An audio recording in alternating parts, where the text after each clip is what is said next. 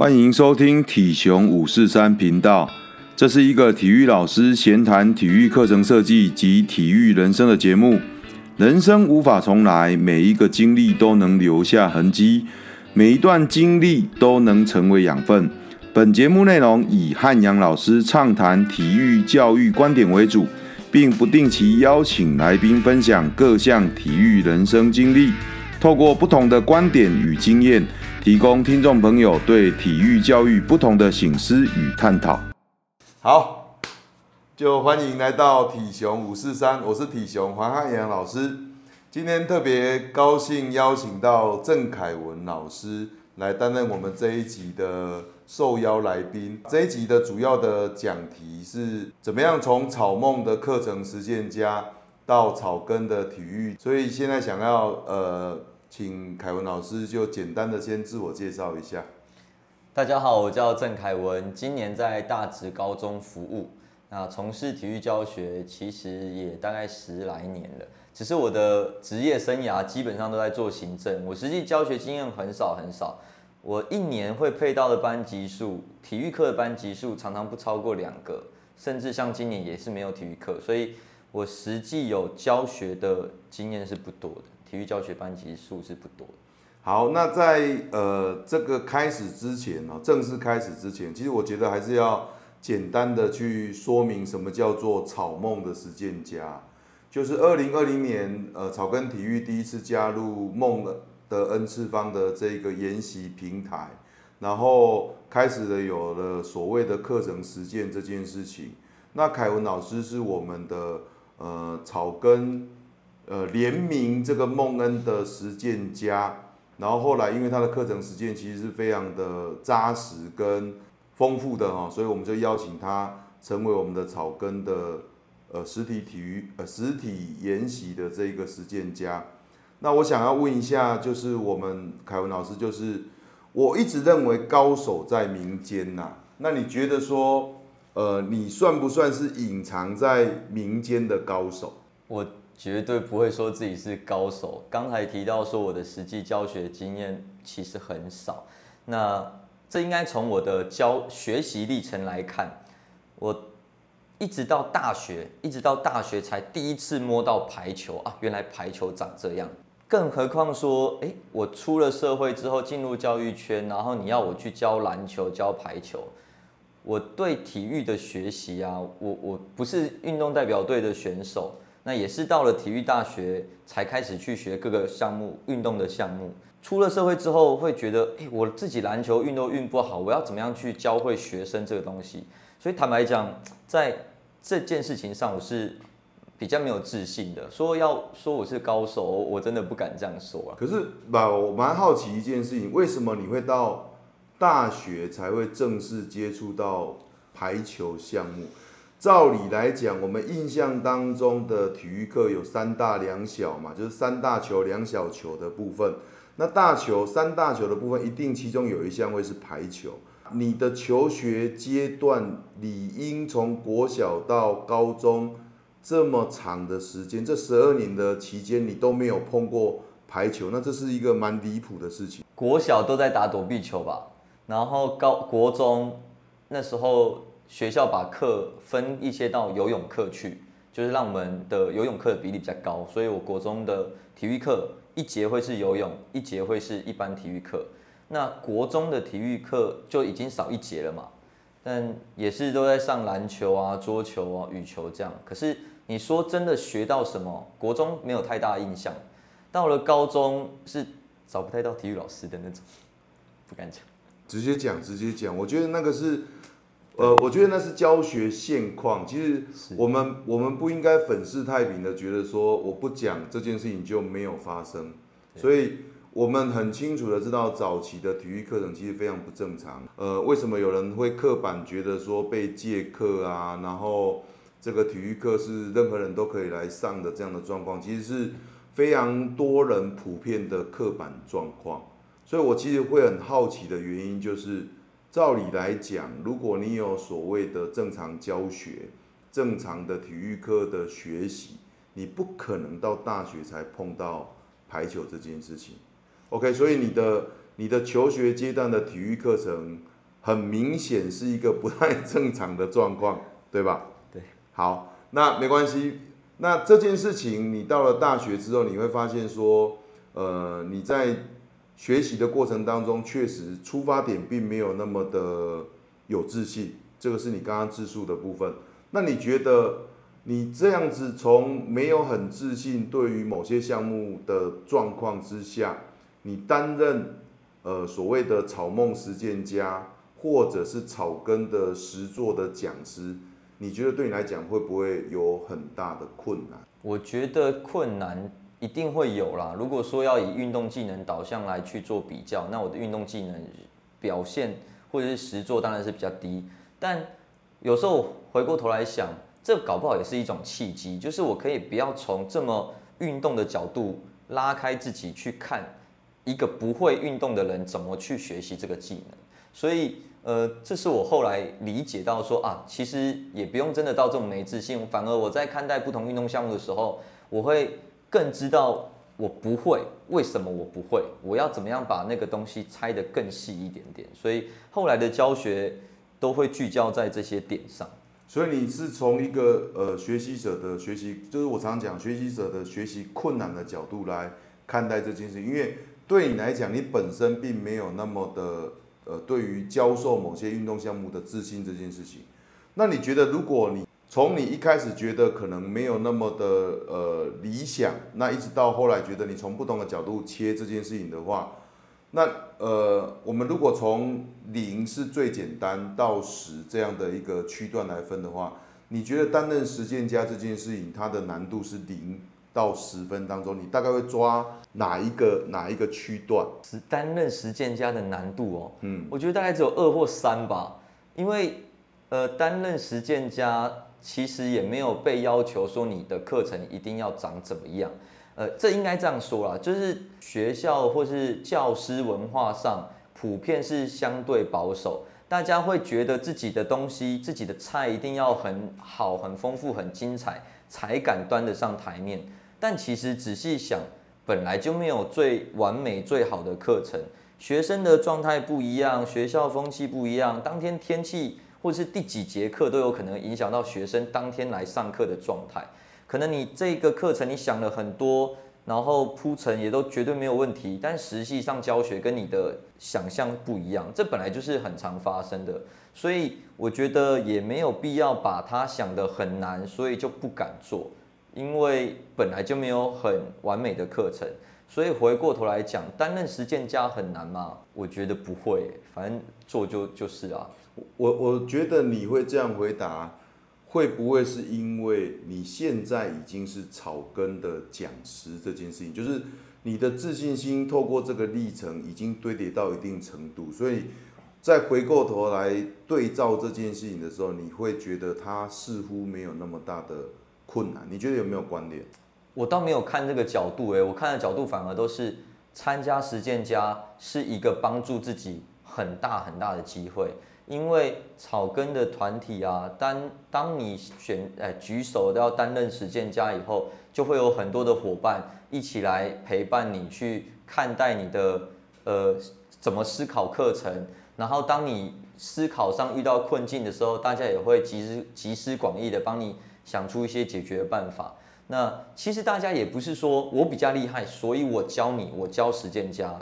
我我参加草根一路以来。我真的不是这种感觉，我觉得大家都是很平等、很伙伴的关系。那你觉得你在当下，呃，所谓招募实践家的时候，招募实践家基本上是举手即掌嘛？哦，所以我们现在同步在做录影，所以举手，然后击掌，你就成为实践。那你在在举手之前，你的想法是什么？你有没有犹豫过，或者是曾经在这个当下这个 moment 的时候？有没有哪一些是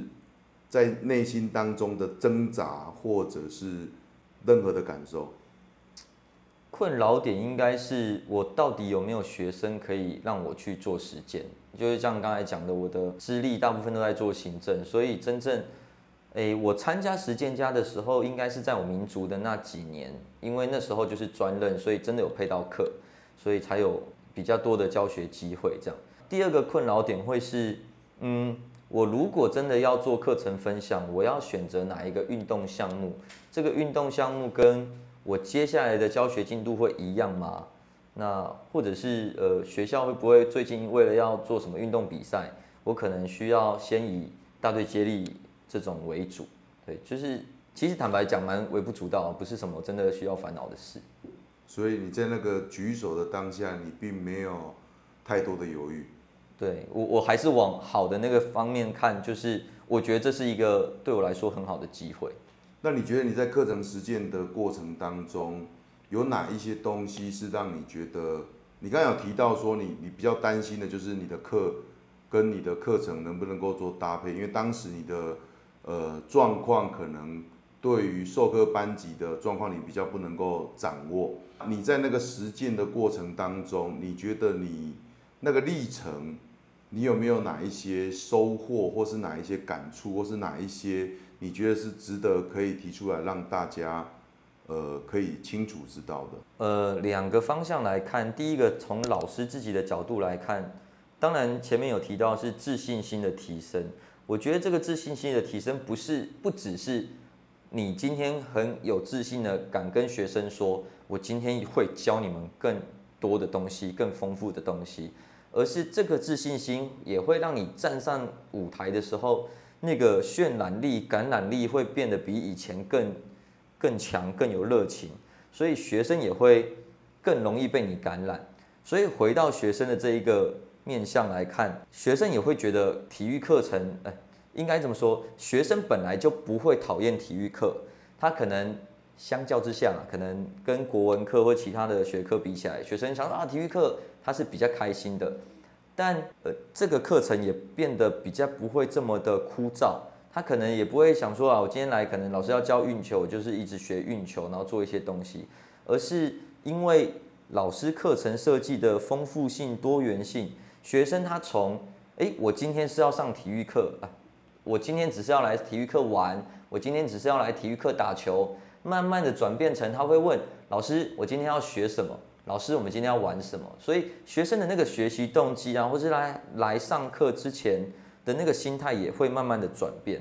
最后最重要最重要的，一个班上多多少少会有一些体育动机稍微多低落的小朋友。当我参加了草根之后，我发现这一类的学生慢慢变少，甚至有些时候这一类的学生他获得的成就动机是比以前更大更大。这一些都是你在实践过程当中，或者是之之后的感受嘛？对，其实我我觉得你蛮特别的，就是我为什么讲凯文老师非常特别，就是，呃，他刚刚一开始的时候，其实就一直在描述说他很晚接触某些运动项目，所以他对于他的教学的呃这一个内容或者是功力，其实他自己是自我怀疑的。可是各位听众朋友知不知道，他其实是一个冲浪高手。他冲浪非常非常的厉害，你只要你只要提到冲浪，他是非常非常强的哈。因为我曾经搭过他的车，你有没有？你可以去想象一台，呃，大概就是呃一点零的小车，对，一点零的小车，然后就像我们那个裕隆的那个 March 的那种大小的车子，然后就塞进了一个冲浪板，所以我觉得这件事情是一个很特别的反差。就是其实凯文老师还是有他非常呃专项的很厉害的运动项目，可是在这个相较之下，我想要从冲浪的角度来聊这件事情，就是同样都是运动专项，那你对于冲浪的这个可能也跟你的喜好有关呐，你的喜好程度，然后呃这个车车子里面宁可放冲浪板，也不愿意放婴儿座椅这件事情，那跟你刚刚提到的那个。比较没有自信的那个反差，你觉得这两者之间到底是怎么回事？反差，冲浪我绝对不敢说是高，更不敢说是高手或者很厉害，因为我们玩水的人都知道要尊敬大自然，都知道要把自己放在大自然后面。OK，那跟我比较，你确实是高手。对 对对，冲浪的角度来看的话，呃，冲浪是一个成就动机很低的运动。就是常刚接触这个项目的时候，老手前辈都会跟你说，你确定你要学吗？你至少要有三年什么都学不会的打算哦，三年哦。你会游泳吗？呃，那可能快一点点，两年。好，那当时其实也就只是觉得啊，这个项运动好像很帅，自己又喜欢玩水。可是真的接触之后，发现你可能一天去海边两个小时，你实际站在冲浪板上面，然后有那个滑行的动力的时候，只有两秒钟，了不起二十秒。这就会让人去回想到一些，诶。生命中很多事情是你做了很多努力，也许是徒劳无功的，但有些时候就是那么的昙花一现的东西，可以让你不断的投入跟持续的精进下去。这件事情跟你现在的心态，你觉得有没有关联？因为我从来没有看过有人这么喜欢冲浪，冲浪到可以把自己孩子的。这个婴儿座椅摆在第二位这件事情，喜欢吗？嗯，我的意思说，这件事情跟你现在，呃，在面对教学上的困境，然后你还是会愿意不断的去调整这件事情，有没有关联？好，那如果是这个角度来探讨的话，那百分之百有关联。就是刚才说运动，哎，冲浪教会我们，教会我很多事。前面讲的你。很多花了很多时间，可能徒劳无功。还有刚才第二个讲到尊敬大自然这件事情，再来是在冲浪的时候，我们很长时间在等待，在思考这些东西，变成在面对真实问题的时候，真实情境问题的时候，我们也会更知道去等待，去思考，去看，哎，浪来了，现在是时机，我要把握，我要准备，我要走。那即使这个下浪下去之后，你就歪爆，歪爆就是类似摔倒的意思。即使你这一道下去摔倒，但你的身体会记住一些感觉，下一次类似的状况的时候，你就更好应付。好，所以冲浪到底让我学会了些什么？我有没有把冲浪学会的东西放进我的生活当中？绝对绝对是有的，有太多太多了。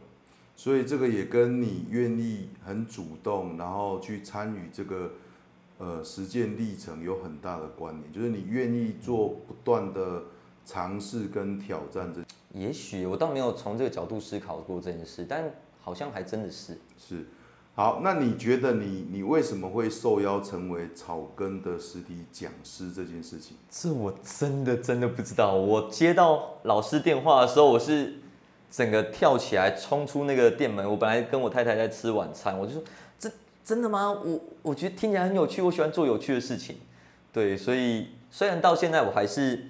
很受宠若惊吗，然后不可置信的觉得自己加入了这个群体，但我觉得对我来说，我反而会这样子看待是。好，既然我已经被邀请了，那就试着做出一些贡献。也许我的学习历程，我的从呃刚接触草根，然后到了孟恩的实践家，然后再到那个孟恩的讲师，这样子的历程，可以对更多人有更多的渲染效果、影响力。我觉得都是我可以做到的事。那你觉得为什么？你说你不知道，那你猜看看，你觉得为什么？硬要讲是我是一个很理性的人，我在看待事情的时候很喜欢停下来去理性分析。回到课程，回到课程这件事情来讲，我很喜欢去分析课程。那最近思考到的是，我的分析多半在技术分析，就动作分析、技术分析，而不是说，诶，今天教篮球啊，那我就是教运球、教上篮、教投篮。我现在看待事情都是。运球这件事情可以拆得更细，他要跟球友接触，运下来之后，假设真实情境比赛场上，他不是只有原地运球，他还会有移动位置，移动位置之外，还会有阻阻碍的人，还会有阻碍的人之外，他还会有呃，他特定想要走的路线跟区域，有太多很细的东西，他单单只是一个运球，可以切得很细很细。好，所以我觉得我之所以能被受邀，也许是我在看待事情的这个切分会够仔细。这样，我我我直接告诉你答案好不好？就是你为什么会受邀成为草根讲师这件事情。那当然，呃，我曾经讲过一一段话，就是有心比专业更重要。就是你或许很专业，但是你根本无心在于怎么样把你的专业做延展。所以我会认为有心其实会比专业更重要。那其中有一个很重要的关键点就是，我认为你是一个非常有心的老师，你愿意投入在课程钻研这件事情。那还有另外一件事情就是，呃，你确实是草根的样板之一。那原因很简单，就是其实很多老师，我常常我常常看到很多老师的自我介绍，我我都会鼓励他们，就说你不要再用你现在是哪个学校的代理老师，或者是呃你还是在实习这个阶段的这样的一个说法，因为我认为在学生的眼中。就只有认真跟不认真的老师，没有所谓正式跟代理之分，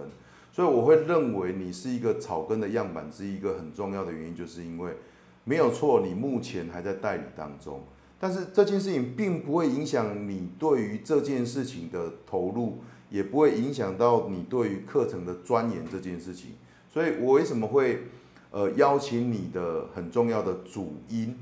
这个是主因之一，因为原因是。我要让所有的老师都知道一件事情，就是这个没有因为你是正式老师你就比较厉害，从来没有这件事情，而是你愿意投入在这一个课程钻研当中，然后愿意去付出，然后愿意让这些好的东西分享出去，让更多人受益。所以你今天知道答案了，你为什么会受邀成为？草根的实力讲师的原因在这里。好，那你在草根的分享经验当中，你觉得有哪一些是你印象深刻的的东西，或者是他呃一直在你的脑海当中不曾离开过的画面？它可能是你看到的某一个课程分享，或者是你看到学员当中的这个讨论的历程，或者是你自己在分享当中所看到的东西，都可以。课程上来讲，印象比较深的是我在做那个篮球战术课程的时候，去抓了 HBL 的呃投篮命中率的资料，然后自己画了一些战术小卡，然后去让伙伴去执行。我觉得那个大家拿到那个卡，然后聚在一起看，有点类似看战术版，然后看完之后马上要跑去执行的这件事情，那个。画面对我来说印象比较深刻，所以你觉得那个东西对你是印象最深刻的画面啊，就是。可是你觉得你你有没有觉得你在这一个东西当中，其实对于刻板印象的老师们，他是一个不难，呃，就是很难突破的点，就是怎么样按照你的那一个课程设计的逻辑来进行这样的模式。我不知道你有没有在分享的过程当中看见那种疑惑的眼神。超多，你觉得为什么？因为我我自己觉得我课程那个系列课程认知的比例很重，所以呃，大家可能还没有转换过来到那个跟我同一个 tempo，所以他们会有点搞不清楚说啊，我现在上场到底要干嘛？但其实我是开心的，因为学生也是这样，尤其是呃。我最近又开始带篮球队，那也是普通班聚集在一起的，一样啊，就是跟他们讲战术板。哎，你是谁？你是几号？你是几号？你已经学生都点头，知道他在哪里，在哪里。好，我只做两个动作，把他的位旗子往前推进去，球传进去，上了场，没有人做得出来。对，所以我就想说，对啊，其实，在课纲里面，在国中阶段已经需要教到战术了，已经需要教到战术。但是我们什么时候真的在学校教战术？即使我教了战术，学生还是好像不是很能理解。所以看到老师们有疑惑的表情，我其实是开心的，因为我知道，诶，他至少会带着一些疑惑回去思考。我觉得也许会成功一点点吧。我我最近刚好看到一部韩国的电影，他是在描述一个呃，整个球队只有六个选手，然后最后获得了。全韩国的第二名，就全国赛的第二名。然后那个教练他用了一招，我觉得很妙。他就是去那个各个那种类似我们台湾的快炒店，然后快炒店外面不是都会有那种呃，比如说某个明星代言什么酒的那个，他就把那个整个看板偶像看板就拿回去，因为他只有六个人嘛。所以他根本没办法对练，所以他对练的对象就是那个那那几个看板，所以那个很好笑，他就会讲说，来那个凯文你就跑到那个润儿的地方，然后接下来要跑去哪里？所以你的那一个，你那一个战术，当我看到那个呃电影的这个画面的时候，我脑袋里面想到的就是你的那一套课程，因为我觉得让他透过这些认知当中具象化这件事情，其实不是一件容易达成的事情。所以老师们会产生疑惑，其实是一个可想而知的结果。所以看到那个那个电影的画面，我就就想到那个，我觉得它是一个刚开始可能会一头雾水，可是你只要理解完之后，其实它对于学生内化的建构其实有很大的帮助。这是我自己本身的的的想法。好，那你一路走来之后，你觉得一路走来，你觉得你想要对自己说什么？第一个是我很感谢。我学接触了体育运动，第二个感谢的是我因为体育运动接触了草根，第三个就是我觉得这个一路走走来的这些东西，都让我或者是让台湾的体育有那么一点点的不一样。所以这个是你自己对自己说的话，你觉得你开始有一些影响，那这个影响开始会看到一些不同。应该说期待，就是很期待，不知道未来会怎么样。我小孩其实刚出生，那刚出生的一个月还两个月的时候，我就带他去花莲的那个，哎，草东有派对嘛？对，然后那时候我就感触很多的，想说，哎，儿子啊，不知道你长大以后的体育课会长成什么样子？对我，我觉得是很期待的。所以那个时候他是坐在冲浪板上，还是婴儿座椅上？婴儿座椅上。OK，好。那你觉得你有没有呃哪一些建议可以给可能还在观望的伙伴？就是以实践家的角度，或者是他也有机会成为草根讲师的这个角度，你觉得有没有什么样的建议可以给我们这些伙伴们？我觉得没有什么好观望的，就是来就对了。你来了之后，你就会发现有很多很多自己莫名其妙的焦虑，就是很多焦虑都来自于自己给的。那来了之后，你发现那些焦虑全部都不是问题。为什么？人是因为未知而感到不安跟害怕的，但来这边之后，你会发现有很多很多跟你。有一样期待的人在这里一起为了台湾的体育做努力。可是常常会有人觉得说，草根体育都一直在帮某一群人而做。那所以很多人会觉得说，以目前参与草根体育的呃学员们，有很高的比例可能是实习生，很高的比例可能是代理老师。那我从来不觉得这件事情有哪里不对的。嗯你觉得这件事情对于你目前的身份，你都一直在为这一个比较宏大的目标而努力，但是你怎么样兼顾你目前可能一般人会认为是呃困境的状态？就是毕竟你还是在代理。以台湾的角度来讲，正式老师跟代理老师在本质上。跟实质内容上其实还是有会有一些落差，虽然态度跟精神不应该做这样的区分，可是你有没有想过这件事情？说担心也还是曾经会有啦，但是我后来给了自己这样子的定位是，考上正式老师的关键在念书，可是坦白讲，念书那个东西，你念的考的跟你实际在教学现场有没有这么有直接关联？我打一个问号。但是如果我在学校的现场，我的首要工作是教学，那我一定要把我的教学做到最好。也就是说，今天如果我考不上正式，那我一定要去考代理。考代理就是试教跟口试。如果说，呃，我能掌握好试教跟口试，那我也不用担心我不会有工，呃，就是我也不用担心我没有工作，而且。我觉得把自己的视教做好，把自己课程做好，也更不愧对于这份职业。对，所以，呃，一样啦，念书当正事，这是自己的选择，但我也没有这么一定要，我自己还没有下定决心说我要去做这件事，因为我还还是一样一直对考试这个制度打一个问号，还没有下定决心。